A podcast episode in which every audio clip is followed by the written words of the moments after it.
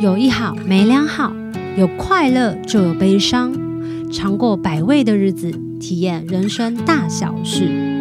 你现在收听的是《求之不得》。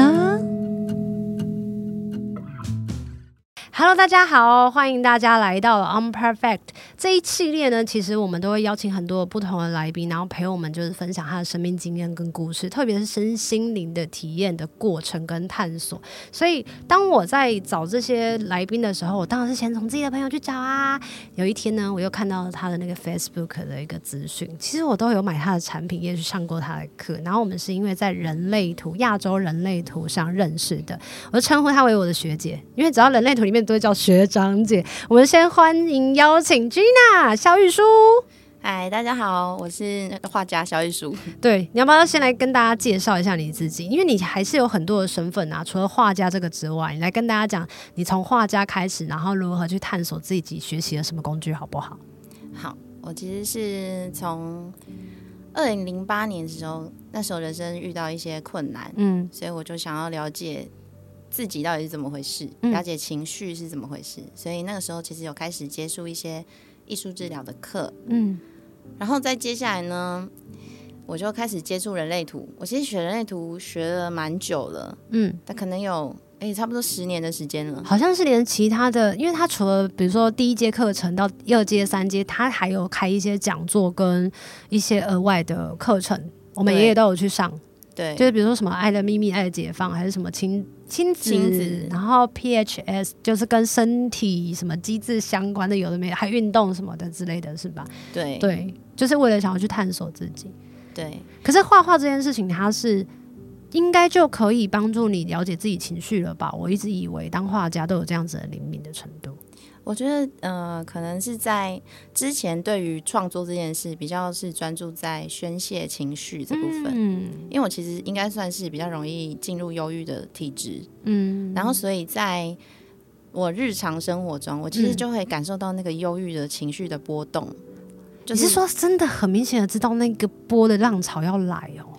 对，就是比如说，我发现我生活中有一些我平常都做的很顺畅的一些小事，嗯，然后我就开始某几天开始一直出错，嗯，然后对于外界的讯息接收度的讯息是很变得很不敏感，嗯，就是有人要跟我讲话的时候，我其实会花比较久的时间去理解他在讲什么，嗯，就我突然。有这些生活中的这些不顺畅出现之后，我就知道我快要进入那个低低谷了。OK，要下必须要赶快去创作。OK，不然我就会就会开始很痛苦，就是它是一种僵化的感觉。所以在学，应该说，可能今年之前，我对于创作的那个概念都是我要拯救我自己，我必须要把我的这些所有的负面情绪。宣泄在创作上，我才能活下来。就是在今年，其实有一个比较明显的转折。所以你本来就是读跟画画相关的科系吗？对啊，我其实一直都是念美术在美术班、美术系，然后然后美就是这样一路上来的。对，可是，在画画的过程当中，既然是读了这么久的科班，它一定会有画很多不一样的类别跟内容啊。所以，什么样子的过程里面，你有觉得你特别喜欢画什么？像有些人特别喜欢画山水，有些人特别喜欢画静物。哎，这两个是一样的吗？不一样，不一样，不一样。对对对，那你喜欢的是什么啊？我觉得在那个求学时间呢、啊，创作的目的好像就是在锻炼你的技巧。嗯，那个人个人要表达的东西其实就会比较少，嗯、一直要到大学的时候，你的个人创作的东西才会渐渐的比较明显。嗯，可是，在大学的时候，我觉得那段时间就还是处于一种无知的状态。所以你对于你自己是谁这件事太无知了，所以你也没办法画出一些比较创造的、跟你自己相关、明确相关的东西。哦，所以那时候比较像是老师会给你一个作业，然后说：“哦，今天我们可能要画一个房子，是这样吗？”以前的科班到底是怎么样出作业的？关于画画，如果是科班的话，你就是画静物练习，或者是你就就去找一些图像，然后。模拟练习模临摹那个图像，哦，然后你的技术就会越来越好。就是你你所想的东西，你的手可以完完整的执行出来。可是那幅画长得这么的立体，我要怎么知道它是用什么样子的色调怎么真的去调出那个颜色，或者是它的笔触啊、笔那个感觉啊、笔的粗细大小啊，或者是它到底是用什么材质，这个是你们本身就有天生的灵敏的程度吗？还是就是老师会教啊？就是多练。就会了，你就知道很厉害。你就你就看一幅画，你大概就知道他是用什么样的技法去完成这个画。好狂哦！那就是一个经验的累积、训练的过程。对，但是你刚刚提到色彩的部分，我认为这部分是对我来讲是最有趣的。嗯，因为不管你练习多少次，嗯，色调这件事，可能在一开始就会把你的个人风格这件事就会先体现，就是先明显的。弄出来，你知道你喜欢的颜色？对，比如说我那时候求学的时候，有一个同学，嗯、同学们的作品就是一样画静物，可是大家的色调就不一样，嗯，所呈现出来的那个，就是感觉会很不一样，就是跟这个人的个性有关。那你说你那个时候的色调比较偏向？我那时候比较偏明亮色调，因为我喜欢那种明亮清透的感觉，嗯。可是你刚刚说你自己会有一段时间比较忧郁跟阴郁，那个情绪一来的原因会影响到你创作的色调吗？还是是因为你有可能会越觉得好像很忧郁，所以就是越想要透过这些明亮的色彩去拉伸自己的状态？我觉得这部分的观察，你刚刚讲的这个问题，我觉得非常有趣。嗯，因为当我真的到很忧郁的时候。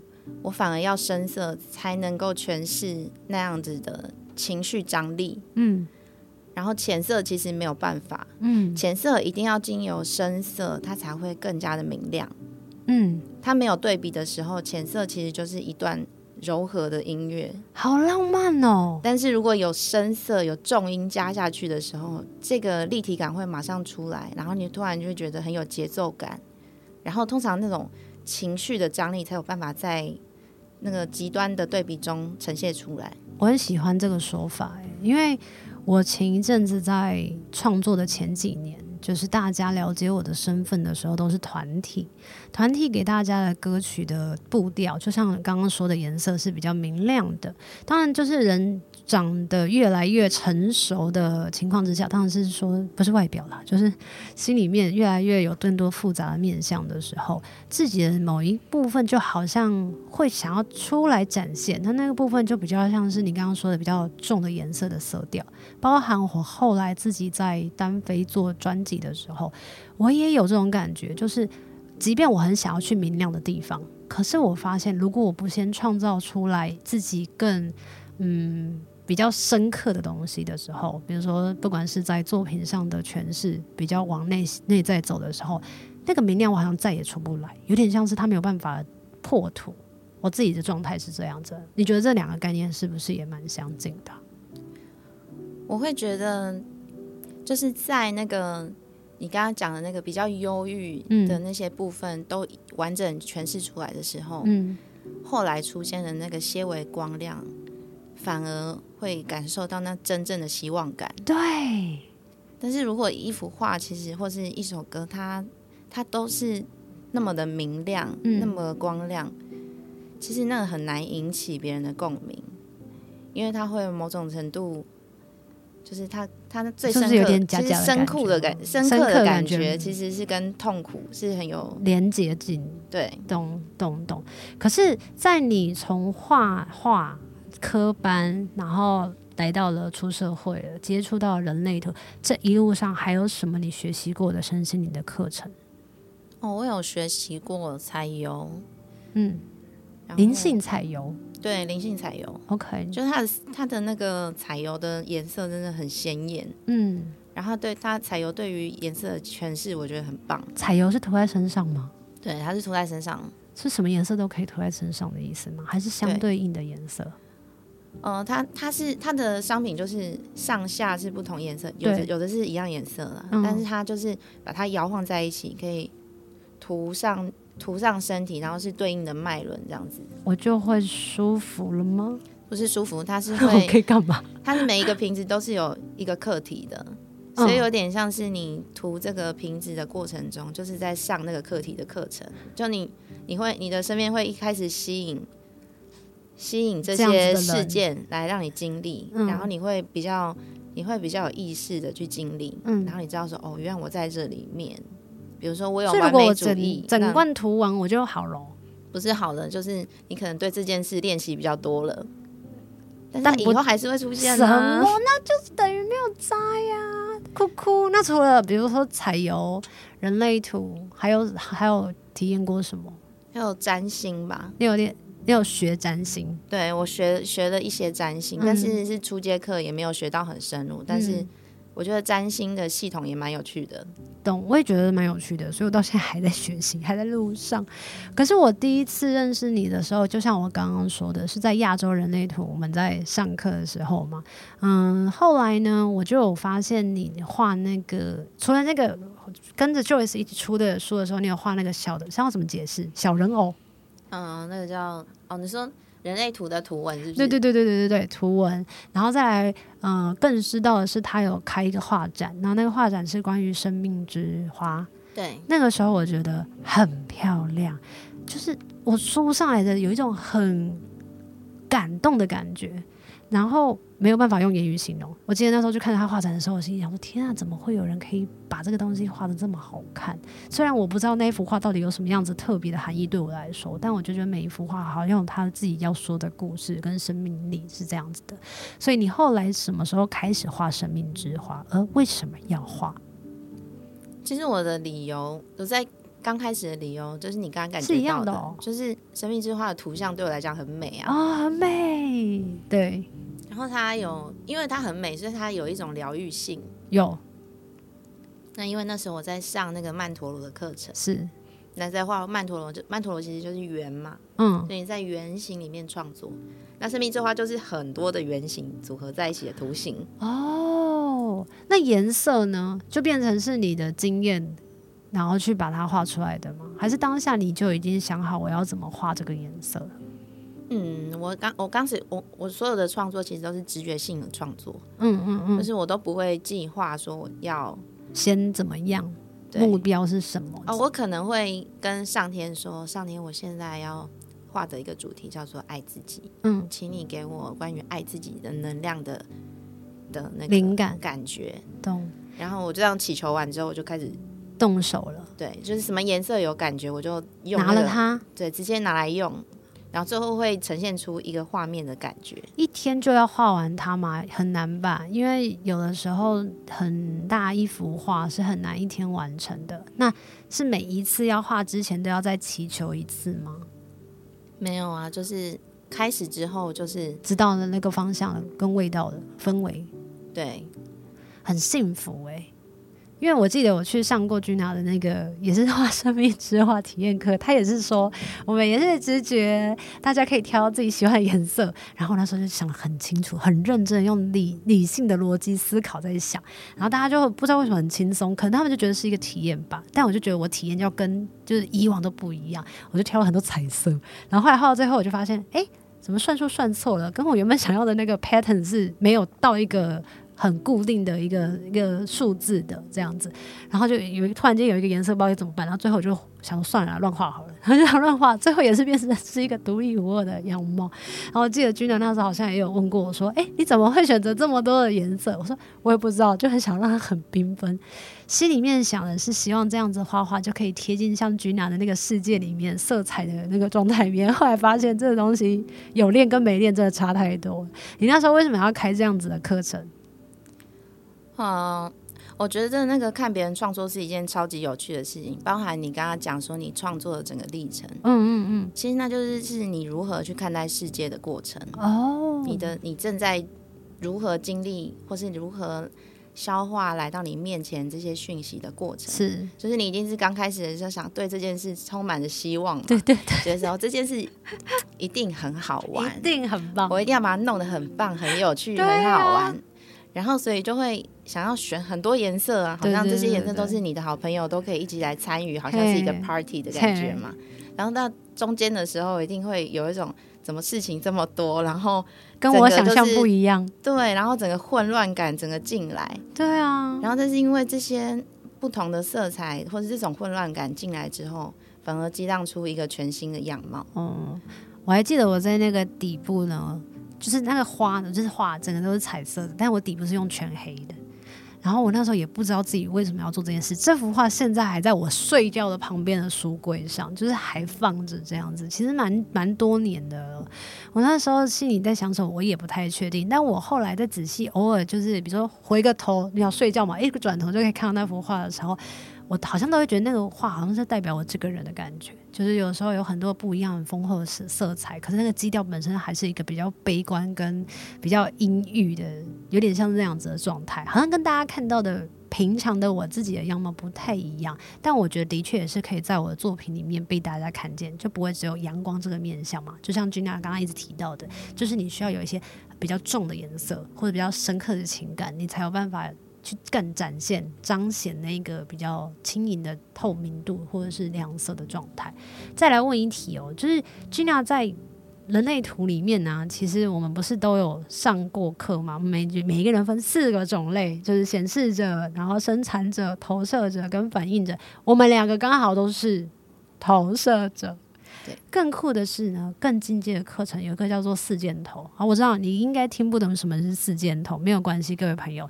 但在四箭头里面呢，我觉得最有趣的是，老师说四箭头如果都是在右边的，都是右箭头，四个右箭头的话，它是最罕见的。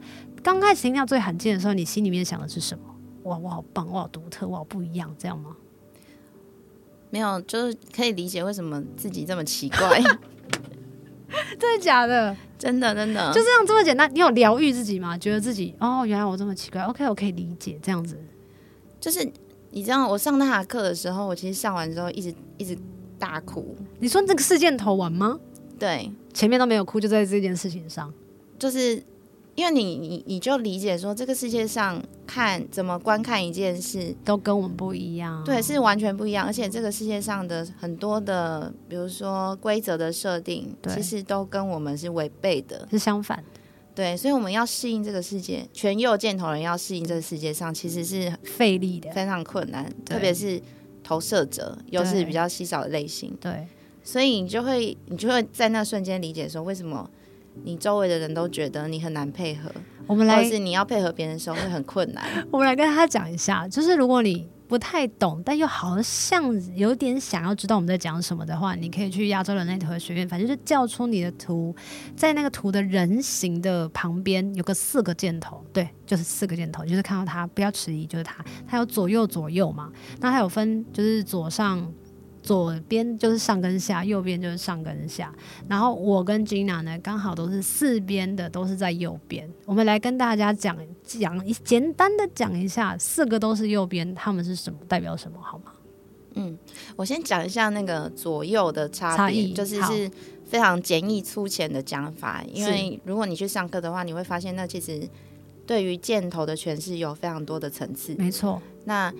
如果是一个简单的比喻的话，你就想象这边有一个舞台剧，是，然后舞台上有一个主角，是，然后底下有观众，嗯，那左箭头的人就像在舞台上的主角，那他就是一直卖力的在表演，一直在动他的身体，然后想象等一下我要做什么事情，嗯，然后他的焦点是等一下我怎么样可以活下去，嗯，那这是一个左箭头的特色，嗯，那如果是右箭头的人。他就是底下的观众，没错，他就在底下看着这整个剧场的发生。嗯，他是包含中间的主角，主角身边的物件，主角身边有什么配角，然后这个舞台整个布景怎么样，然后这个我们参与这个这个剧场的设计怎么样，所以他的视角是很宽的，很他是看很多，同时容纳很多很多，所以。左箭头，它有个关键字叫做接纳，它就是接纳这世界上所有的，就是它不会筛选，它就直接把所有的讯息。你说右箭头吧，对，右箭头，对对对，右箭头就是吸收接纳，然后比较广的这样子，乱收哦，就是乱收哦，就是只要他感受到了，包含了什么灯光啊、氛围啊、味道啊那种，它就是吸收。这是右箭头的，那左箭头比较像是就是主动型的。比如说像刚刚 Gina 就有说，主动型的是身体呀、或者是他的头脑也是比较像逻辑思维，就是有一个目标性的导向的，然后去追求的，比较像是去区分的，或者是聚焦的，这些求存的比较像左箭头在做的事，跟他们会往的方向。所以这样简单的区分呢，大家自己在找那个图的时候，你就可以知道说，哦，原来我大概是这样啊。但刚刚他 Gina 跟我就是有我们在讲嘛，我们四个右箭头，这个当你知道的时候，你有觉得自己大哭之外，你有开始包容你自己吗？还是更混乱？我没有更混乱，我觉得一切都很清，就是变清晰。嗯嗯嗯，就是好像比较知道怎么样跟左箭人、左箭头的人互动，然后可以理解为什么自己对于踏入艺术的这个领域领域是完全没有迟疑，然后也不觉得自己不会活下去。嗯、你本来就可以靠画画活下去的，你的画那么美，而且你还有定制画，然后又直觉能力又这么强，还有很多的体验课是你可以发挥的，怎么会觉得自己活不下去？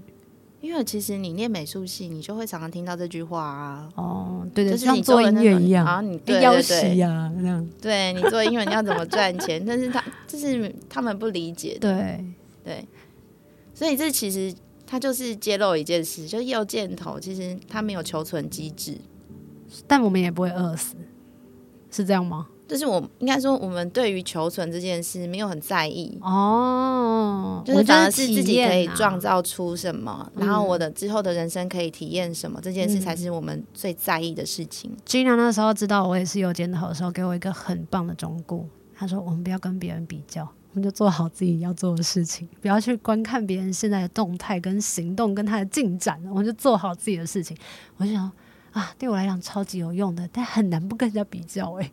就特别又是在几乎现在的状态都是，呃，需要自己去主动的啊，然后去求存的一个，我觉得比较像肉食主义的社会吧。对，就是这个环境制约，其实对我们来说，求存是真的很难的。就是你真的要活下去，对我们来讲是难的。嗯，但是我只能就是去上课的时候，那个我我去跟 Angela 老师上课，嗯，那他他就是说，因为我们是新兴新兴。那叫什么新兴人类的设计？对对对对对。然后，所以呢，呃，旧体制的东西其实都不适用于我们，所以他就、嗯、他讲的很直接，他就说不要接受任何人的建议。嗯，你只要一直朝向那些你可以创造的事物去前进。嗯，就是你一定要找一个可以发挥你创造力的工作。嗯，然后在里面好好的展现你自己。嗯，这样就可以了，这样就可以活下去。嗯所以在生命之花里面，你找到了，对吗？对，就是以一种，我我我还无法想象为什么它可以，为什么可以用它来生存，一而再再而三的去创造很多不一样的生命之花，除了桌力，然后除了是不是有年历啊？有有，然后还有定制化，然后同时也透过了色彩这件事情，除了生命之花之外，你还有做色彩反应卡。还有牌卡，我记得我还跟 Gina 买的那个桌，哎，像桌布吗？塔罗牌布哦，塔罗牌布，对对对对对对对对。然后我觉得它的配色跟他喜欢挑的颜色，我不知道为什么，我就觉得。天啊，好像有一个人把我自己很喜欢的东西，然后画出来的。可是这些东西是我没有办法在自己的生活上面去创造的色彩，好像就可以透过他的手啊，他的笔啊，然后也说出说出了我想要说的故事。你要不要跟大家分享一下那些色彩反应卡，或者是后来也有出那个生命之花的祝福卡这两个字，当初为什么要创造出来的原因，跟他们的可以协助到别人的方式是什么？嗯，色彩反应卡其实是我有一个比较特别的能力，是我可以感受到别人能量场的色彩。从以前就知道吗？我从国中的时候，我我从我在国中的时候是可以明确感受到这个人能量场的亮暗跟强度。这么厉害？那颜色可以知道吗？颜色就是后来渐渐我对那个色彩有更深入的研究的时候，然后那个色彩就渐渐的明确明确起来。那你国中同学都会让你？就是看到他们的颜色，他会不会觉得自己无所遁形？还是你没有跟他们讲？那时候我根本不会跟他们讲，而且我根本不知道这件事是别人做不到的。哦，天！我觉得大家都一定做得到。天哪！所以我有一次在那个课程，就是在跟同学聊天的时候，无意间提起这件事，然后他就觉得很惊讶。我就说：“哦，那时候我才知道，说原来这件事不是每个人都可以知道的。”你你怎么跟他讲？你还记得吗？哦，你是绿色的，这样哦。我就我就跟他讲说，我觉得。每个人都像灯泡啊，像你就很亮，嗯、然后有一些人就比较暗啊，嗯，然后有一些有一些说不上来的一些特质是，然后他就觉得很，他觉得这个说法很有趣，我觉得这个说法很浪漫哎、欸，是吗？对啊，我觉得很浪漫啊，就是很诗意的感觉啊。每一个亮灯泡有自己的颜色，然后也随着他自己的状态开的比较亮，会比较暗，或者是有透明的，或者是很会有很浊的吗？会会有很浊的。那会有那种就是青黄不接的颜色吗？你你能够想象的，其实都有啊，因为每个人状态真的可以很多变，所以有可能，比如说我跟你讲话的时候，现在是比如说蓝色的，然后等一下会变成绿色，或者偶尔带一点黄，像水晶有一些不太一样的颜色，这样哦。对，就是，欸、但是每个人通常都会有一个主色，不会变太多。主色是比较不会变的，对，那就是那个人最喜欢运用能量的方式，然后去怎么。呈现自己，或者他怎么样跟世界对话，就是那个主色的方式，有点像基调了。对对对，哇！那我我我我可以乱问，那我的基调是什么颜色吗？我在听你的，我觉得你，我觉得你真的是非常的神奇。什么说？因为你好多变，就是你是一个，是就是有一种有一种是，他就是活得很当下.所以他可以他的那个切换可以很明确，是。然后有一种人是他个性真的很多变，是，然后所以他在面对不同的东不同的人事物的时候，或是不同的状态的时候，他就会把他内在的那部分拿出来用，好像演员呢，听起来。哦、但是有一些，对，有有点像。那我呢？那我呢？我就在平常听你，就会听你的 podcast，是，然后看也看过你本人，是，然后听你唱歌，是，然后我会觉得，哦，这是真的。这个人格切换有点大，这幅度有点大，所以它会有主要的基调的颜色吗？会。那你的话就是橙色，你说橘色，orange juice 那个哦？对对对，是现在这个录音台上面靠近你的那个橘色吗？可能再再多一点黄一点哦。那它有代表什么吗？哦这个、对啊，它有代表什么吗？橙色的话，它是关于关系。OK。就是，所以你应该是蛮一个蛮喜欢跟别人建立连接的人，最喜欢了，要不然怎么找你来上节目呢？对，然后呢？橙色这件事就是，它是都会出现在我看过的你、嗯、Podcast 上你的你，嗯，然后还有唱歌的你，嗯、这个颜色都有出现。OK，对，然后所以我就觉得。我觉得这件事蛮神奇，因为橙色的人，他们是你知道，橙色看起来就是一个超级好吃的颜色，嗯，非常多食品柳丁啊、用橙色啊、这个当他们的视觉识别的色彩，是。那所以橙色的人就很容易让别人亲近。哦，原来如此。而且大家就是，比如说有一个厂，有一个厂，橙色的人没出现，大家都会好奇说他去哪里了？他怎么没来？他应该要来的啊。那、哦、听起来他会很吵吗？通常橙色人是吵的啊！Oh my god！因为我就很喜欢跟别人在一起，然后聊天呐、啊，就是在聊天的时候就会很很好玩，然后会很有满足感。是，但是橙色的人就是他的休息方式就是独处哦，回到自己的世界里面。嗯、对，OK，就是一直社交对他们来讲也会累，很累。懂。然后所以他需要一段时间可以好好的陪伴自己，做自己喜欢的事情，他才能。有一种休息，然后他才能够又充足能量，再过去 party 那里玩。懂懂懂。对，所以除了橙色之外，你还可以在我的可能曾经的作品里面看过了什么样子的颜色？有黑色吗？你当然是一定有黑色哦，每一个人都应该都有吧？没有，不是每个人都 真的，的都会这种都会明显的呈现出来。但是对我来对我来说啦，创一个创作者是。有黑色是一件很正常的事情，是。因为黑色它代表是突变，OK，就突变它其实是为了把新的事物带来这个世界上，嗯，所以对我来讲，创作者就是他一个，他是他其实人生一直在注视着世界，探究世界的真实，嗯，他会看到一些很深刻的面向，OK，对，那这些所有的能量会汇集在创作者身上，嗯，那创作者就会当时机正确。的时候，他觉得感觉来了，嗯，他就会把这个突变性放在他的创作上面。明白。然后，其实这个具有黑色能量的作品，是对一作具有突变能量的作品，其实会有带给世界很大的影响力。也要有人听才会有影响力吧？但是就一定会有人听到，只是多寡。对，刚刚也有提到，就是我也有带一点黄色，黄色听起来也是一个很好吃的颜色。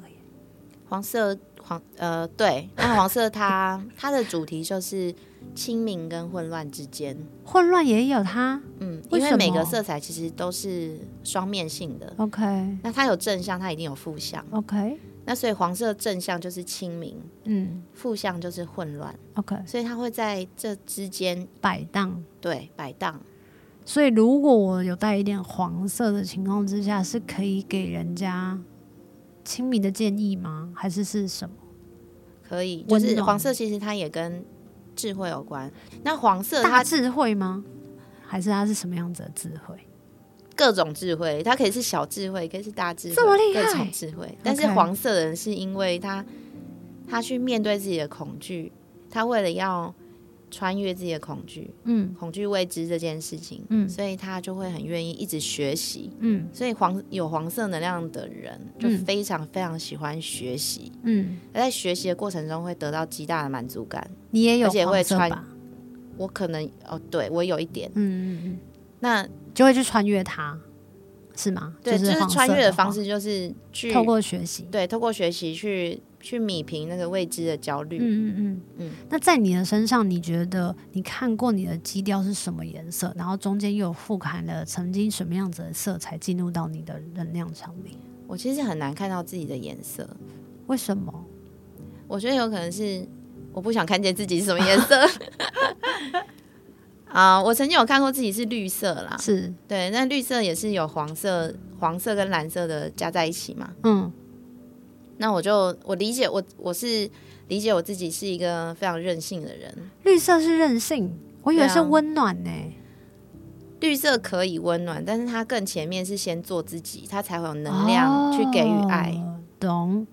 但你也有一点绿色哦，我也是做自己。对，就是自己是就是做了什么决定之后，就一定会把它完成的。嗯。然后不太会因为别人的说服，然后说好了好了，那我不要做。嗯、就当你是内心觉得我就是要做这件事的话，嗯，你就是一定会去做，去做，不管这件事有没有办法让你活下来。嗯，就是不是一个优先在意的点，优先的在意点是我到底有没有为我自己做这件事。所以创作这件事情，跟你当你可以看到颜色的时候，这些东西集结在一起的时候，你会觉得你的能量是超级巨大的吗？因为这代表你可以活用的东西很多耶。因为感觉色彩是可以影响很多人的，特别是在现代，很多人都很在意美感，比如说居家设计，我们很喜欢去一些咖啡店，宁可去一些很漂亮但可能饮料很难喝的店。然后还有大家会注重自己的形象啊，穿着很好看的衣服啊，或者是至少是不狼狈的，可能来上节目或者什么的。所以我觉得颜色这个是可以影响人很大的。当你在了解这些东西的时候，你有发现自己找出了这一条道路，就是我可以透过画画来创作、来生存、来可以影响大家、分享给大家。你有发现，就接下来你就是一直要持续往这个方向前进。你讲完之后，我觉得突然觉得有点害怕。为什么？你不想做个人是不是？直接去育儿。我跟你讲，等一下还有一题就是他育儿，育儿害怕还是走艺术这条路害怕？我就问。你刚刚讲的对，色彩确实在这世界上应用在很多的面向，啊、特别是大家的眼睛已经进化到可以分分别出很细微的色彩差别。嗯，嗯，嗯，那我还没有想过，当他。就是变成主 key 的时候，是不是？对，它是什么样一个状态？但你就是在做这件事情，一直都是你的主 key 啊，还是你的主 key 是学习？我的主 key 是育儿。我的主题应该就是色彩吧，就是你 讲的，啊、你你讲的非常的精准，好开心，我猜对了，我讲中了，我做功课有做，大家都一定要听投射者的话哦，投射者可以看到大家的本质，真的假的？那如果我是一个乱掉的，就是连自己都很混乱的、不稳定的投射者，也可以吗？可以啊，投射者只要就是这个能力对我来讲是.就是只要他的他是接受邀请的，嗯。那那投射者他也是愿意，他、嗯、他的内在权威也是 OK 的，懂？那这这就是最好引导的时机。明白明白。对，讲到就是关于投射者，那中间有一段时间，我就发现 Gina 消失了，不止消失，她在出现的时候，她已经是孩子的妈了。然后我想说，哎，太好了，我看到她有在就是教授课程的一些资讯，我想说找她来上节目跟大家分享的时候呢，一直以为她还在北部，对对，她现在还是在北部。大家跟我讲说，哎，我搬到了桃园喽。我说。Oh my god！你的生活已经开始有很大很大的变化了。我想要请教 Gina 的是，当你从了画家，然后有没有原本单身，再来结婚，再到育儿，这些影响你的创作，到后来就是你的心境转折是什么？因为在有一篇贴文，我有发现他说他有一些忧郁的事情，然后在包含刚刚节目前面，他有跟大家提到，就是他其实一直就是有处在这样子的情绪状态里面。育儿这件事情有影响你的忧郁这一块吗？是加剧还是减缓？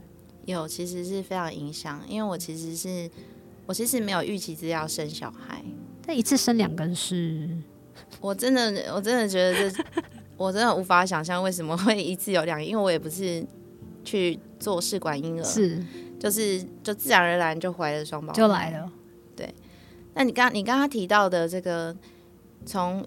艺术家的这个角色，画家画家的这个角色，对，到母亲的这个角色，啊、其实他他们两个可以算是一种矛盾的工作形态。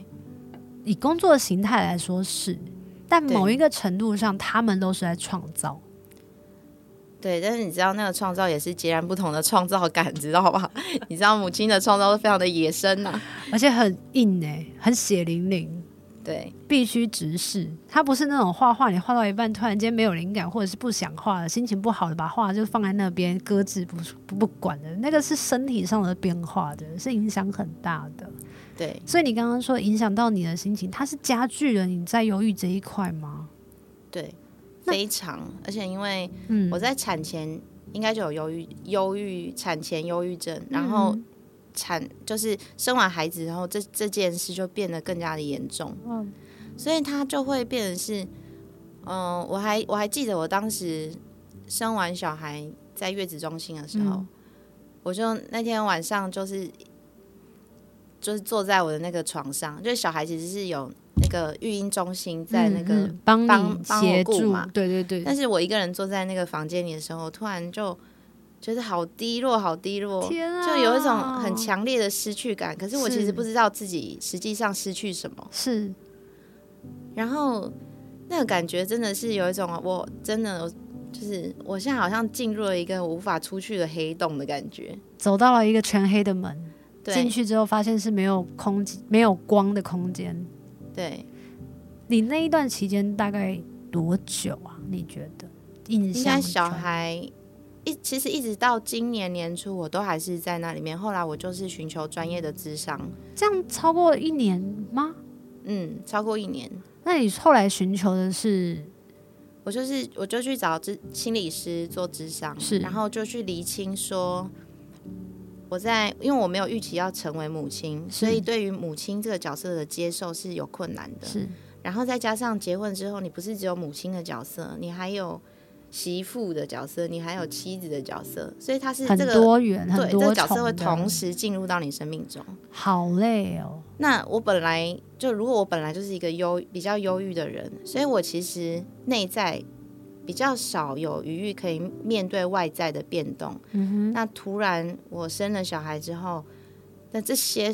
这些角色生人生角色加进到我生命中，我其实就完全没有任何余裕可以面对任任何变动。嗯嗯嗯。所以，但是你知道，小孩出生之后就有很很大量的变动。是。所以我就几几乎是一年一整年的时间，我其实就是在那种破碎感里面求存。然后我就是发现我自己，我已经在破碎，我已经受不了，可是我还是必须要不断的去照顾我的孩子。对，然后给他们滋养。对，可是你知道，那真那真的是一件很很辛苦、很辛苦的事。后来印象中，你说是心理剧协助了你，渐渐的走出来这一段比较辛苦的过程，慢慢看到微光。可是那时候我不知道心理剧是什么，所以我可以请你大概简单的介绍什么是心理剧给听众朋友们知道吗？好那心理剧呢，它是一个身心灵整合的行动取向心理治疗的方式。嗯哼。那他的创始人叫做莫雷莫雷诺。那他跟他他这个形式是他创造出来的。那他那这个东西心理剧发扬光大，是跟他的妻子一起推广到了这个世界。嗯，那心理剧在台湾发展大概目前大概有四五十年的历史。那心理剧它实际上是运用戏剧，然后角色扮演，然后加入一些艺术治疗的部分。哦，所以它是角色扮演，然后有了戏剧治疗跟心理治疗三个一起的。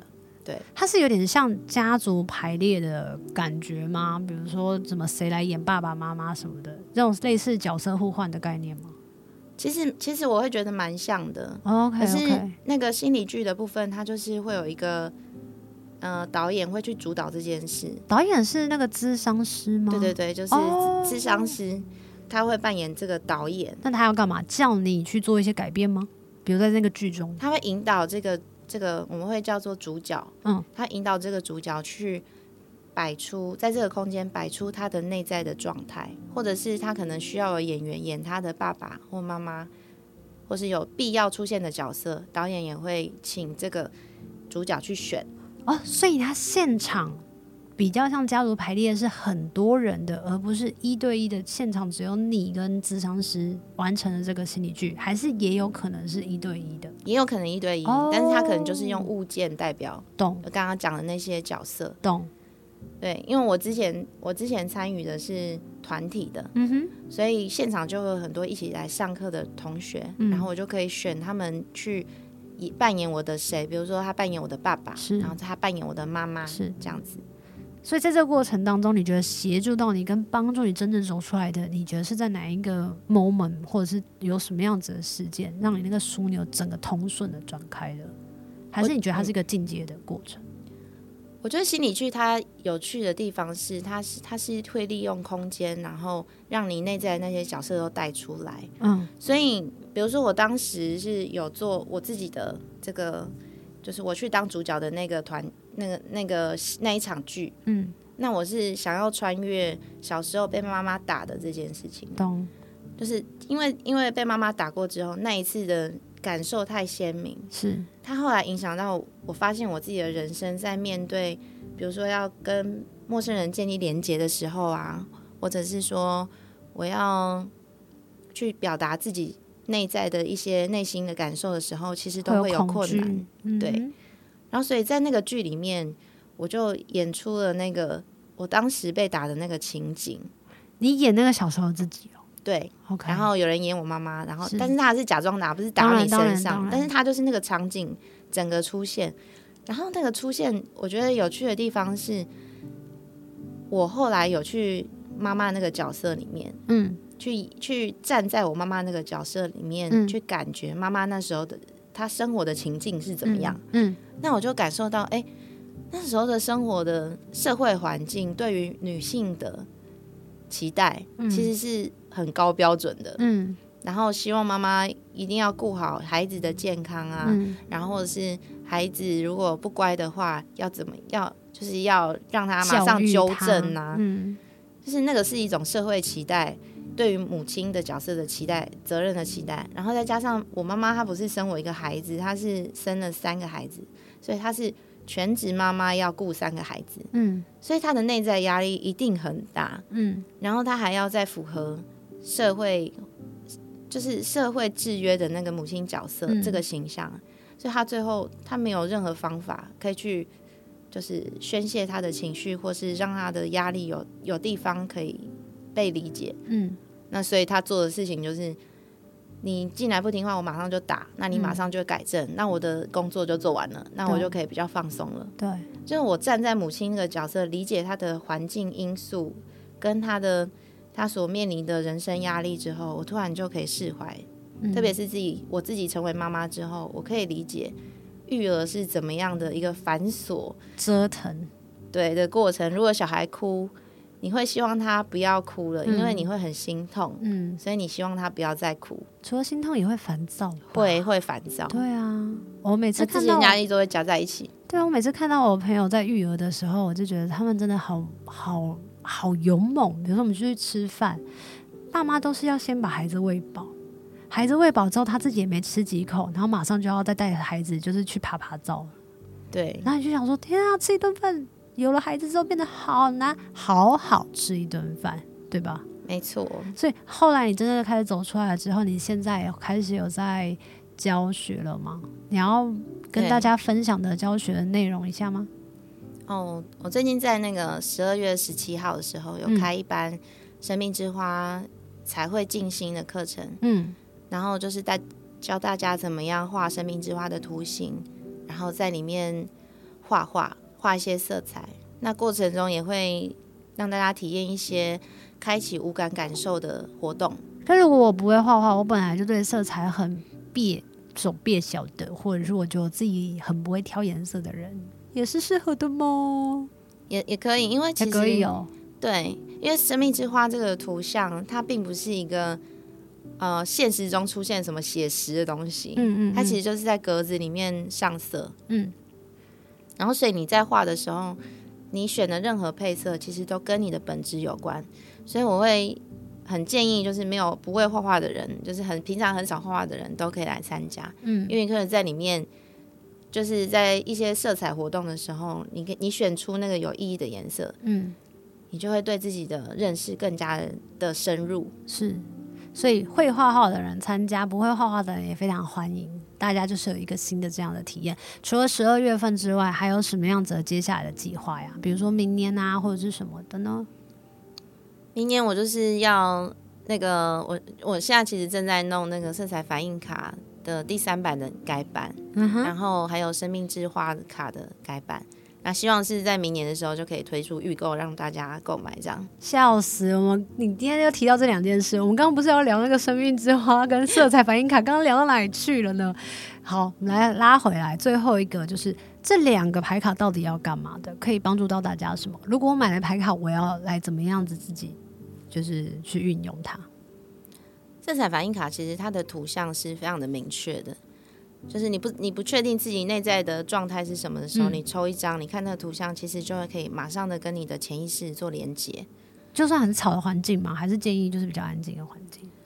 很吵的环境有，就是我觉得你你只要有感觉去抽，OK，其实那都是身体要对你说的话。懂。所以我会觉得，如果你想要自我认识的话，色彩反应卡会是一个呃很比较容易入手的牌卡。嗯。那如果是生命之花卡的话呢，我觉得它的重点会比较摆在它的美跟，然后因为它的原型是具有完整性的，所以当你把你自己的专注力或感受投射在生命之花里的时候，其实你就可以感受到放松跟疗愈，疗愈的感觉。如果大家想要去参加跟报名这些课程，除了网站之外，他是不是可以从哪一些管道可以再找到你啊？就是 Facebook 吗？对，就是社社群媒体的。嗯，那么介绍，但是还是主要是嗯，资讯漏出是在网站里面哦，在课网站的课程里面，他网站的那个课程里面，其中还有一个叫做个人能量色彩解读服务，就像刚刚节目里面他就说，就是我的主色是橘色，orange 的，哎，橘色是 orange 吗？对，哦，这个人觉得颜色，然后还有带一点其他黄色等等等的，我觉得那个。个人能量色彩服务很酷，因为他说他在解读的时候呢，会挑出每一个能量场里面明显比较多的二到三种的颜色，然后会来跟就是找个案的人说明这样子。然后他说，在能量场比较多的颜色，那个代表就是你目前的状态，你喜欢运用能量的方式、天赋跟正在经历的人生课题。刚刚 Gina 也有在节目前面提到哦，所以如果你有想要去就探究的一些主题跟问题呢，也是。可以透过这个色彩解读服务去看见你现在的色彩平衡程度，对不对？嗯，然后来告诉大家是如何自我照顾的，对不对？对。所以最后我想要请 Gina，就是身为一个画家，要身为一个这么多身心灵的一些体验者，来跟大家讲说，就是如果不管我今天是理解色彩。或不理解色彩，我灵不灵敏这件事情，你觉得有什么样子的在生活中的小建议是可以让我们靠近色彩一些啊，或者是多了解自己一点？其实我觉得在生活中，你每天选什么颜色的衣服来穿，你去觉察这件事，这很重要是吗？嗯，对啊，就是比如说你，因为你的颜色来到你身边的颜色，毕竟是你的选择。如果你是无意识选择的话，那个就是还要再再更细的观看。但是衣服是真的是你每一天你都会主动去选择的东西。天哪，对，你就可以觉察说，哦，我选择颜，我选择这个颜色是是因为这个颜色好吸引我。还是说适合这个颜色？对对对，哦、或者这个颜色让我看起来很显瘦，所以我选它。哦、就是你可以去观察你自己为什么选择，选择了这样子的颜色，它会影响到我们能量的色彩吗？通常啦，通常会哦。那你这样说来，我很常穿橘色，但是你通常会吸引的颜色是你的对比色 哦，所以你会觉得说这个颜色可以让我有平衡感。那橘色的对比色是什么？橘色的对比色是紫色，所以我要多穿紫色的衣服吗？应该说不是这个意思，这意思就是说 灵，因为紫色的颜色的意思是灵性哦，灵性对灵性知识或者灵性层面的学习，或者是将自己想法完全的落实，嗯，或者是想要帮助别人，然后给予服务，就是灵性的含义。所以你就可以看。橙色的对面是紫色，对，那你是不是很喜欢做类似这些事情？没错，然后所以你就那个橘那个橙色就会平衡，就会 balance。对，哇，好有趣哦！今天很开心可以就是跟 Gina 邀请她来上节目，跟大家聊聊，就是关于她的生命经验跟故事，从画家。然后再从人类图，从四件图，然后还有关于他说的色彩反应卡、生命之花祝福卡，还有就是我刚刚说的很酷炫的那个个人什么色彩能量解读。解读对，明年会开放这个吗？解读？哦，我现在已经开放了，哦，太好了，感动哦！如果大家呢也想要知道色彩。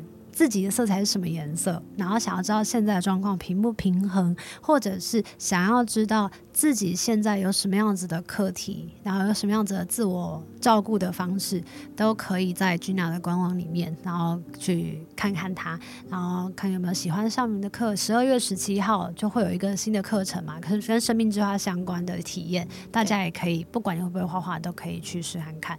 然后就今天非常谢谢 Gina 来上节目，你现在还会紧张吗？我现在很放松。他刚刚在录音的时候就说：“ 小熊，我真的好紧张，好紧张哦。”他紧张到他把那个仿纲里面的答案全部都写上来。但是他，我不，我再问一下，因为你仿纲就是专门就是参考的。你在录音之前，你有想说，那如果我不是问到那个问题，你会更害怕吗？我会相，我会相当的害怕。所以你刚刚有害怕的感觉吗？我刚刚有，因为我对，但是因为我理解，因为我就是研究过你之后，我发现你是一个会。就是转变很多的人，哦、所以对你就放弃了，是不是？对，我就有点放弃，我就想说随便好了。好了，今天真的很开心，可以跟你一起来聊聊。然后就现在有很多的身份嘛，有画家的身份，然后又有制作牌卡的身份，现在又有育儿当母亲的身份，不同的角色其实就是在你的生命里历历程里面越来越丰厚，所以。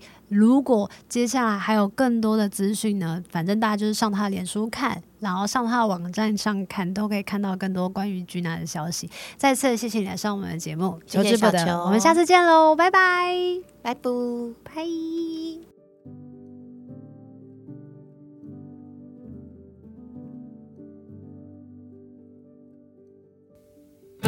有一好无两好，有老歌嘛会老烂。